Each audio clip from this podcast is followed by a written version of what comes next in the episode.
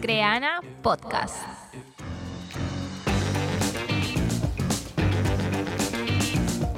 Hola a todos, bienvenidos a un nuevo capítulo de Creana Podcast. Estoy muy feliz de que estén aquí. Si son nuevos escuchando este podcast, aventurarse a este nuevo mundo. Y si nos escuchan nuevamente aquí en Creana, les agradezco por darse el espacio para poder hacerlo. De hecho, este es un espacio para ustedes para poder conversar sobre distintos temas que nos permitan potenciar nuestro trabajo, nuestra vida y mucho más. Yo soy Jimena y los acompañaré a lo largo de este capítulo. Bueno, hoy día conversaremos sobre un tema que está muy en tendencia y se trata del mundo del design thinking. ¿Cómo aplicar el design thinking en tus ideas? ¿Es una moda? ¿Qué es realmente el design thinking y cómo lo podemos usar? Para ello tenemos a un invitado súper especial que es profesor de Creana, tiene un curso con nosotros de design thinking, innovación centrada en las personas. Él es consultor en innovación, se dedica actualmente a asesorar empresas y a entrenar personas en este tipo de metodologías y también ha trabajado con la consultora mundial de innovación IDEO. Asimismo, ha sido miembro fundador de la Victoria Lab, laboratorio de innovación de un grupo económico importante en el Perú. Y como les comenté, también es profesor de Creana, él es Gonzalo Pérez Paredes. Bienvenido, Gonzalo. Hola, Jime, bien. Eh, despertando. Despertando. bueno, estuve leyendo eh, que tú eh, viajas un montón y que también te estás preparando o estás diseñando algunas obras de teatro. Sí, bueno, viajo bastante y me gusta hacer cosas muy diferentes en mi vida. Entonces he estado explorando mucho esta parte que también me fascina, que es el storytelling, de cómo contar historias. Entonces preparé algunas cosas en el microteatro, que es un formato pequeño de teatro aquí en el Perú hace un tiempo. Pero ahora lo que más estoy haciendo es cine documental. Bueno, hoy vamos a conversar sobre el design thinking. Mucha gente te ha preguntado sobre design thinking, tus alumnos mismos, tanto como los alumnos de Creana, con los alumnos que tienes en los distintos talleres. De hecho, yo he llevado algún curso con Gonzalo sobre design thinking. Me gustaría saber y que nuestros eh, eh, oyentes sepan qué es el design thinking y cómo podemos empezar a aplicarlo en nuestra vida en general, ¿no? Recordemos que nuestros oyentes son eh, gente que trabaja en industrias creativas, en industrias de marketing digital, en temas de web y video y mucho más. El Design Thinking es una metodología de innovación que lo que hace es seguir un proceso basado en las necesidades de las personas. Comúnmente en el mundo de los negocios, de la creatividad, se dice, oye, hay que crearles necesidades a los usuarios. Pero cuando decimos eso partimos de nuestro ego, de nuestro ego como creadores. decimos, lo que yo creo es maravilloso y de todas maneras tiene que darle en el punto y tiene que gustarle a mis usuarios. Y si es que no les gusta, todavía no están en la vanguardia. Eso suele pasar bastante y muchos fracasos en productos, servicios, experiencias, etcétera, se dan porque no se permiten aprender de sus usuarios antes de mandarse a hacer inversiones muy grandes. Entonces lo que hace el design thinking es partir esta metodología en diferentes pasos que tiene que ver para simplificarlo, porque creo que después vamos a hablar sobre cada uno de los pasos, para simplificarlo es aprender de los usuarios y probar probar en formatos baratos, que justo de eso trata este nuevo curso que vamos a lanzar con Creana. Por ejemplo, una vez trabajé en un proyecto donde reimaginamos cómo es que podía ser prestar servicios de salud y lo que hicimos fue aprender de usuarios, hacernos pasar por pacientes, tener la experiencia de hablar con muchos pacientes y profesionales de la salud generar aprendizajes y probar, probar, probar, probar. Construimos una especie de maqueta de tamaño real donde llevamos a pacientes para que pasen por esta experiencia, que era nuestra versión de cómo es que tenía que ser una clínica según los aprendizajes que tuvimos de las personas en la etapa de investigación. Bueno, qué interesante todo lo que me cuentas. De hecho, es cambiar como el chip que tenemos de crear a partir de lo que nosotros pensamos que los usuarios necesitan y eh, darle la vuelta a ese proceso y como tú dices, aventurarnos en la primera etapa de lo que estamos creando, en nuestras ideas, a escucharlos, ¿no? Y ponernos en el lugar de ellos para levantar eh, áreas de mejora, necesidades más específicas y todo, ¿no? Eh, dentro del design thinking ya me has como relatado un poco en el ejemplo que me cuentas de la clínica. ¿Cuáles son estas fases? Como eh, creo que son cinco, me parece. Entonces nos podrías contar cuáles son estas fases de manera muy, muy rápida para que podamos tenerlo como en resumen. Sí, hay diferentes fases. Yo por las que apunto son definir el desafío, que es el momento donde tú y tu equipo llegan a un acuerdo sobre cuál es el desafío en el que se va a estar trabajando. Ahí utilizamos una pregunta que es cómo podríamos hacer tal cosa. Y en esa tal cosa lo que ponemos normalmente es un atributo o un momento que quisiéramos mejorar. Entonces, por ejemplo, si es que tenemos un problema con que se chorrea el helado cuando caminamos, etcétera, el tipo de pregunta en lugar de cómo podríamos rediseñar los conos de helados, porque estamos metiendo ahí ya una posible solución en cuanto a los conos. Hablamos sobre cómo podríamos hacer que los helados sean más transportables. Ah, Entonces utilizamos el transportables como ese atributo que quisiéramos potenciar, que quisiéramos mejorar. Y utilizamos el cómo podríamos porque nos habla de que vamos a trabajar en equipo en esta metodología es muy importante trabajar en equipo, tratar de buscar a gente de diferentes disciplinas para abordar los problemas de diferentes maneras. Nos habla de que vamos a trabajar en equipo, de que se va a poder hacer, porque dice, ¿cómo podríamos? Partes de que sí, se va a poder hacer. Y finalmente nos habla de una diversidad de soluciones. Entonces, nos olvidamos de tratar de llegar a la solución rápidamente apenas llega, apenas nos viene el desafío. A veces saltamos a la solución. Lo que hacemos acá es, una vez definido el desafío, que es el primer paso, saltamos a investigar, que es la segunda fase, que es cuando hacemos todos estos procesos de empatizar con nuestros usuarios, ya sea a través de entrevistas a profundidad uno a uno, entrevistas a profundidad grupales, sea pasar tiempo con ellos, sea hacernos pasar por ellos. Como lo que hicieron en la clínica. Como lo que hicimos en la clínica, que también lo hice una vez en una cadena de comida rápida, trabajando ahí, fue un momento espectacular. Ajá, tú te pusiste como, o sea, creo que esta cadena de, comida rápida eh, tenía muchos chicos que atendían, ¿no? Y tú te pusiste en... Sí, había una rotación bastante alta con ellos y quisimos aprender qué era lo que pasaba entonces yo pasé por la experiencia de trabajar ahí y fue locazo. Porque, claro, te pasan cosas que normalmente no verbalizan a quienes les haces entrevistas. Como por ejemplo, a mí me tocó ser el chico que recoge las bandejas en todo este local de dos pisos. Y era el único al que le tocaba hacer eso. Era una maratón, no sé, alucinante. Y en ese proceso me tocaba coger bandejas que estaban totalmente sucias, llenas de ketchup, mayonesa. Y los restos de la gente. Los restos de la gente, etcétera. Y recuerdo en un momento que he cogido una de estas bandejas y sentí un en mi mano. Y era, claro, o sea, la mezcla de todas estas salsas que la persona había dejado ahí tirada, incluso en el borde de la bandeja, yo coger eso y realmente lo que piensas en ese momento no es, ah, me voy a ir de este trabajo o cómo. Sí, es, esos son procesos que vienen con algo de reflexión. Lo instintivo es sentir asco, sientes un asco maldito. Y en cuanto al pensamiento, insultas. O sea, insultas a la persona y eso es lo instintivo. Entonces en la etapa de investigación tenemos también que permitirnos aprender de eso. La tercera fase tiene que ver con analizar todos estos aprendizajes que hemos tenido durante el proceso de investigación. Imagínate que hemos hablado con 12 personas a profundidad. Son 24 horas de conversación desplegadas probablemente en 2, 3 semanas hemos bajado esa información, tenemos que sintetizarla, tenemos que ver cuáles son esos temas en los que nos vamos a enfocar para hacerle frente al desafío. Una vez que tenemos definido eso en la etapa de analizar, ideamos.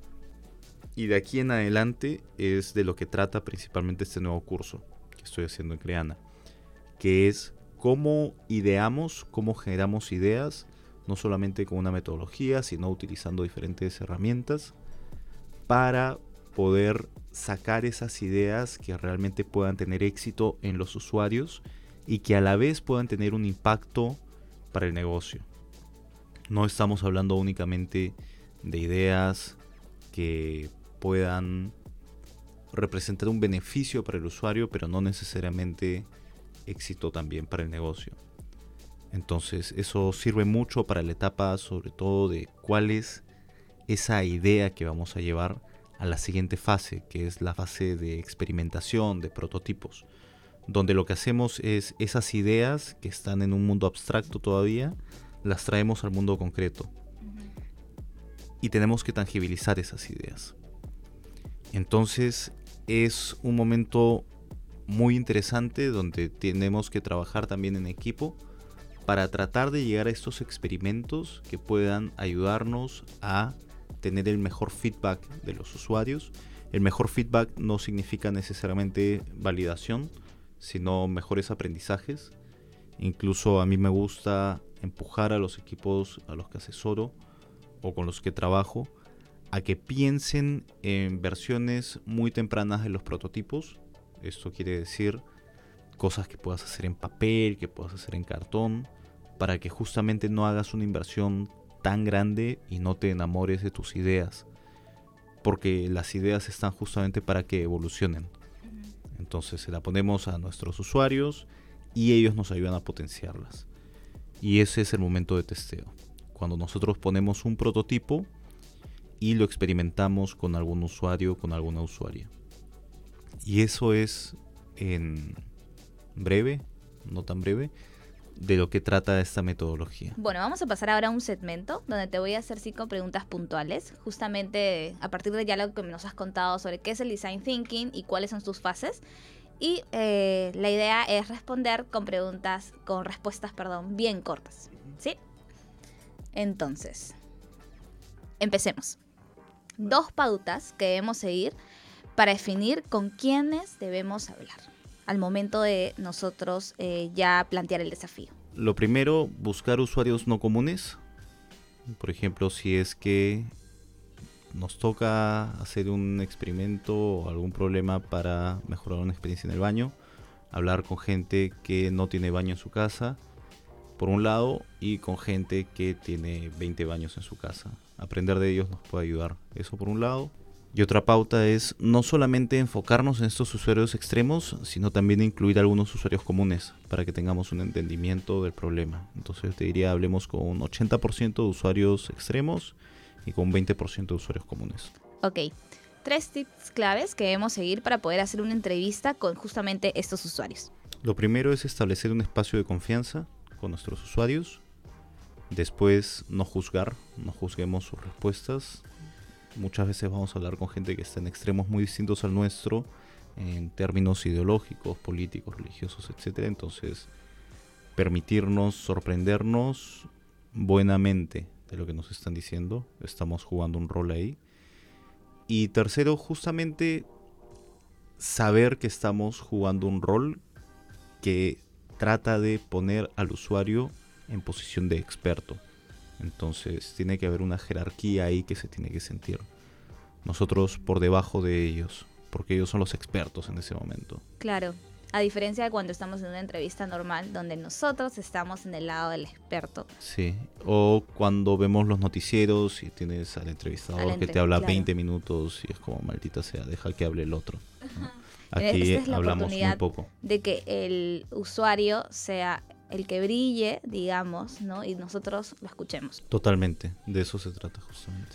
Ok, dos técnicas para sacar las ideas de nuestra cabeza. La primera técnica es el brainstorming, que es llenar de papelitos el salón y sumar sobre las ideas de los otros rápidamente, etc. Otra técnica son mapas mentales. Vamos a ver justamente estas dos técnicas a profundidad en mi, en mi curso y con otras técnicas más. Pero los mapas mentales es poner un desafío en el centro del papel y comenzar a ramificar. Entonces te das cuenta de que hay un problema con el transporte y por un lado llevas una rama que sea transporte público y en transporte público dices más buses, aviones o helicópteros públicos, cosas de ese tipo. Por otra rama puedes poner vivienda, como por ejemplo vivir más cerca de donde trabajo o trabajar desde casa, etcétera. Ese tipo de cosas pueden ayudar, ir por ramas. Ok, en un gran papelote o lo escribimos como que en el centro, es el desafío. Va a depender justamente del equipo. Idealmente que sea visible para todos, pero también es bueno dar espacios de reflexión personal. Entonces a mí me gusta que cada quien tenga su papel. Ah, En un primer momento. Un mito que nos puedas comentar sobre el prototipado, porque a veces cuando si escuchamos la palabra experimentar o prototipar nos imaginamos la gran cosa y hacer como por ejemplo, ¿no? Tú me contabas, bueno, no sé cómo habrán hecho la maqueta de la clínica. Pero eh, yo me imagino pues la maqueta de estos de, gente de arquitectura, no sé, algo muy, muy elaborado. Sí, un mito viene con la fidelidad, se cree que un prototipo tiene que ser algo de una fidelidad ya casi lista para salir al mercado. Tenemos que quitarnos eso de la cabeza, tenemos que permitirnos borrarlo. Un prototipo es una versión muy barata e inicial de una idea que después pueda ser implementada. Es cierto que tenemos evoluciones en los prototipos, iteramos, como se le llama a esta evolución que tienen nuestras ideas, pero sobre todo nos permitimos justamente tener estas versiones baratas para poder destruirlas y hacer nuevas versiones. Ok. Dos recomendaciones para testear justamente este prototipo. La primera es hablar menos. Nosotros, como las personas que testean los prototipos, no explicar tanto. Y la segunda recomendación es repreguntar bastante a nuestros usuarios. Entonces, si es que viene un usuario y te dice, oye, ¿para qué sirve este botoncito? Si es que estás diseñando una aplicación, que imagino que le pasa a bastantes, o si es que estás diseñando algún producto o algún servicio y te preguntan, oye, ¿qué pasa si es que paso por aquí? Si es que está dentro de un espacio que hemos construido para estas personas. Lo que tú tienes que hacer en lugar de darle la respuesta es preguntarle qué cosa te imaginas que pasaría o qué cosa te gustaría a ti que pase. Entonces, jugar con la creatividad de los otros nos va a ayudar muchísimo. Bueno, esas han sido las cinco preguntas. Muchas gracias, Gonzalo. Ahora vamos a pasar a una, justamente eh, ya eh, recapitulando estas recomendaciones que se nos ha dado a lo largo de este podcast. Vamos a hacer un roleplay donde eh, justamente vamos a pasar a la parte de entrevista, que es la parte de empatizar. Y eh, la idea es que, eh, bueno, tenemos un desafío que hemos planteado, que es cómo podríamos generar un mejor acceso para medios de, transporte sostenible. Y bueno, yo voy a ser la usuaria de Gonzalo. Yo soy Jimena, bueno, yo voy en bicicleta eh, todos los días a mi trabajo. Y lamentablemente, como vivo en Lima y no tenemos muchas ciclovías en Lima, yo cruzo, digamos, la avenida Javier Prado, que es una de las avenidas más congestionadas normalmente, hay muchos, eh, hay muchos carros de transporte público y no hay espacio como para ir en la pista y bueno, si vas en la vereda, también hay gente que, bueno, de hecho los, los peatones se molestan a veces un poco, ¿no? Entonces tienes que ir lentito y con un poco de cuidado. Hay, hay ciclistas, eso sí, que no lo hacen y que van como si fuera una pista y eso me parece mal, pero digamos que yo no tengo ahorita una, un acceso a una ciclovía que me permita ir directamente a mi casa. Así que, bueno, empecemos. Genial. Y para darles algunas recomendaciones a los oyentes, algo que tenemos que hacer es, claro, conocer el desafío, tener mucha claridad, hacemos una guía de preguntas y sobre todo nos enfocamos en generar este espacio de confianza que muchas veces se da hablando de cosas random y después comenzamos a aterrizar en el desafío. Como por ejemplo, hola Jimena, ¿cómo estás? Hola, ¿qué tal Gonzalo? Bien. Oye, ¿qué es lo que haces normalmente en las mañanas? Ay, bueno, me levanto a las siete y media. A las siete y media me baño hasta las 8. y luego tomo el desayuno muy rápido, como midiendo el tiempo, hago el café para poder traerlo en un termo aquí. Eh, y, y eso, y luego me vengo a las ocho y media, salgo de mi casa. Bueno, a mí me pasa algo parecido. En lugar de café tomo, tomo jugo de naranja todas las mañanas, pero va por ahí también más o menos.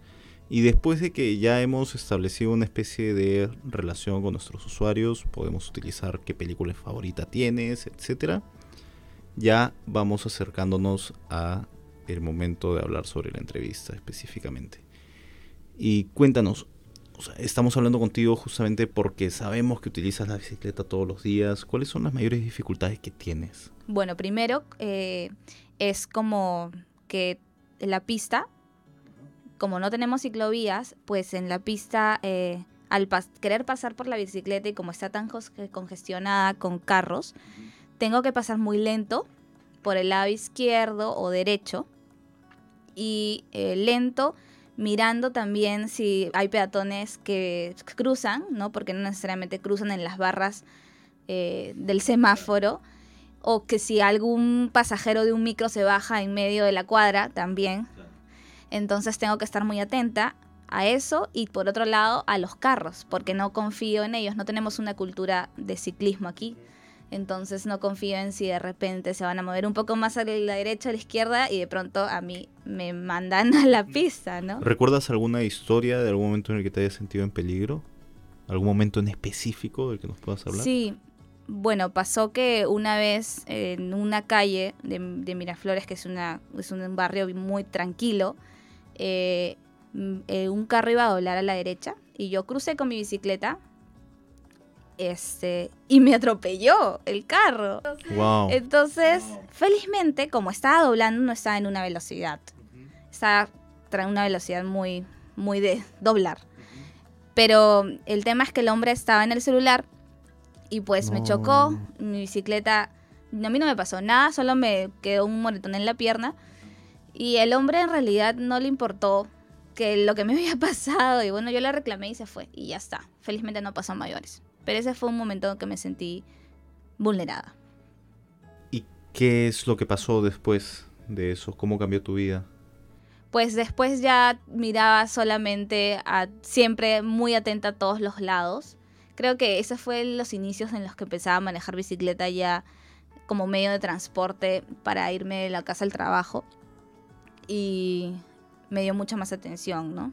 Si es que tú fueras la alcaldesa de tu ciudad, ¿cuál sería la única cosa? Imagínate solamente una cosa que harías para promover el uso de estas para promover el uso de estos medios de transporte. Yo lo primero que haría es implementar en casi todas las pistas eh, ciclovías para que eh, tanto los ciclistas como gente que usa el scooter pueda eh, tener esta vía eh, solamente para nosotros. Es lo primero que haría. ¿Y lo segundo? Lo segundo creo que haría una campaña de sensibilización con mientras tengamos las ciclovías haría una campaña de sensibilización con la gente que usa el carro o sí, el carro o los buses para que nos tratemos de poner en los zapatos del ciclista y este, seamos más conscientes de que también la pista no es solamente de ellos, sino también de nosotros. Como se han dado cuenta, lo que yo he estado haciendo ha sido acompañar lo que Jimena ha estado diciendo, afirmando, como diciendo, ah, claro, wow. Cosas de este tipo para que ella sienta que está muy bien lo que me está contando. Le he pedido historias muy específicas, no he ido por cosas muy amplias. ¿no? Cuéntame específicamente qué pasó esa vez en que te sentiste vulnerada. Y también le he dado mucho espacio para que ella responda, para que ella piense. Como nosotros que entrevistamos tenemos en la cabeza nuestra guía de preguntas, creemos que los usuarios nos tienen que responder rápidamente, pero a veces se toman 5 segundos, 2 segundos, 10 segundos para pensar qué es lo que pasa cuando en la vida real viene alguien y nos pregunta algo. Nos quedamos pensando unos segundos antes de dar una respuesta. Genial, chévere, gracias. Nos va a ayudar muchísimo en el desafío que estamos trabajando, lo que nos está contando Jimé. Bueno, gracias a ti y esperamos poder que se pueda lograr este, este desafío con ideas que partan del design thinking y que partan sobre todo en nuestro, acerca de lo que nosotros necesitamos, ¿no? Los usuarios. Bueno, creo, espero que estén apuntando todos los tips que nos ha dado eh, Gonzalo para, esta, para llevar a cabo nuestras entrevistas. Y ya para finalizar el podcast, Gonzalo, me gustaría saber qué se viene en el Design Thinking, qué, qué nuevo tenemos, eh, cuáles son las próximas tendencias que van a salir a partir de esta metodología, porque ya muchas empresas las están usando, al menos aquí en Perú se ve, eh, las empresas más modernas las están, están usando esta metodología pero de repente en el día a día las personas comunes no lo estamos haciendo. Entonces, ¿qué es lo más próximo que podríamos pensar para el design thinking? Lo que yo creo que se viene y según algo de investigación que he hecho y grupos de trabajo con los que tengo frecuencia de conversación que están en diferentes partes del mundo, es la integración de la Big Data como parte del proceso de investigación. Eso va a ser muy importante y ya se está aplicando en algunos casos. Lo siguiente son también, lo siguiente tiene que ver con cómo proyectamos el futuro, pero no el futuro mañana, sino el futuro dentro de 30, 40 años, con tantos desafíos globales que tenemos como el calentamiento global, la sostenibilidad del transporte, etc. Se viene el diseño de cosas para dentro de 30, 40 años que puedan empezar a prototiparse y accionarse desde ahora. Eso es lo que se viene en este mundo. Muy bien, bueno, sí, ahora tenemos desafíos mundiales como los que acabas de mencionar. Y de hecho creo que el design thinking va, va a ayudarnos mucho. Bueno, ya para finalizar, me gustaría que me cuentes ¿Qué, estás haciendo ahora en Creana? Está justamente Gonzalo grabando un curso con nosotros que ya va a salir en las próximas semanas. Cuéntanos un poco de qué se trata el primer curso y qué, qué se trata el segundo. En el primer curso, que se llama Design Thinking, Innovación Centrada en las Personas, hacemos un paso por toda la metodología. Es un repaso a profundidad por cada uno de los diferentes pasos que tenemos nos enfocamos sobre todo en la primera etapa, que tiene que ver con empatizar con los usuarios y tal, pero también hacemos ideas y hacemos prototipos que experimentamos con un usuario en específico.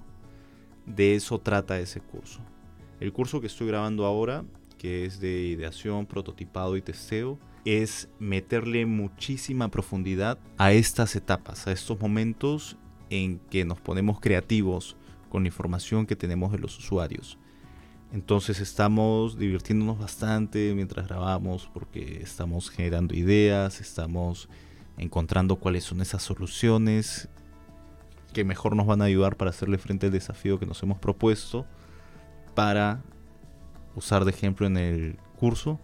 Estamos construyendo cosas, estamos usando Lego, estamos usando cartones blancos y vamos a hacer que usuarios pasen por esas experiencias. Entonces está bueno. La gran diferencia está en que en este segundo curso hablo de varias metodologías para idear y de diferentes herramientas para el prototipado. Entonces nos enfocamos más en eso.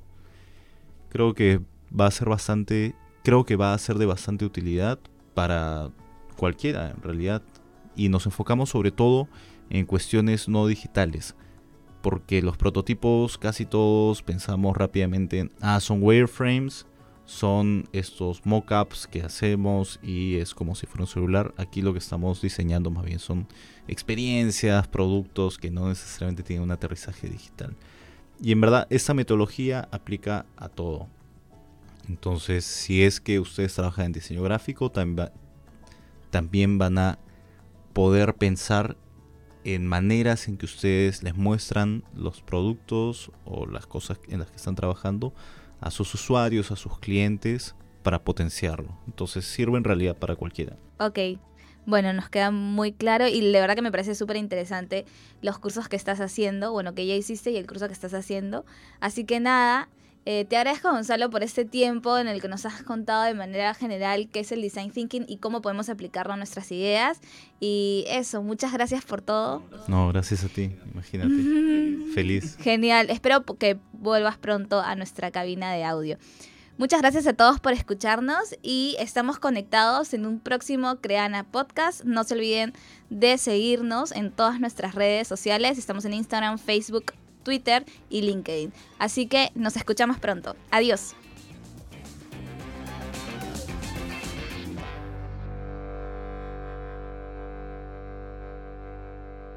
Creana Podcast.